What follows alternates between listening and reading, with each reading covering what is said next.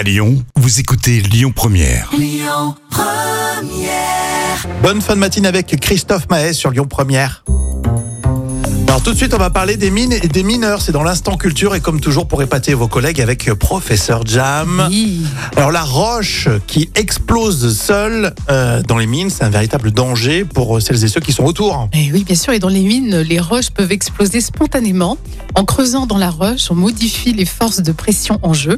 Et les brusques variations de tension peuvent faire éclater les roches, mais de façon particulièrement violente. Mhm. Et ce phénomène, malheureusement, tue chaque année des dizaines de mineurs. Est-ce que c'est ce qu'on appelle le, le coup de grisou là? Ah non, pas du tout. Faut pas confondre justement avec le coup de grisou. Alors, Le grisou est un gaz euh, très explosif qui est composé de 90 à 90% de méthane. Il est naturellement présent dans les mines de charbon. Mhm. Et si ce gaz est libéré en abondance, alors là, ça peut exploser. Eh ouais, exactement. Donc ça n'a rien à voir. Ah bah dis donc, Non. double danger pour les, pour les mineurs. Oui, effectivement, mais vaut mieux être euh, chercheur d'or. hein. C'est plus Oui. simple dans une petite rivière, euh, voilà, tranquille. Euh, on aura tout à l'heure des lapsus très drôles dans les moments cultes de la télé à ne surtout pas louper. hein. Franchement, vous restez avec nous sur Lyon Première et tout de suite, euh, c'est euh, Distractions.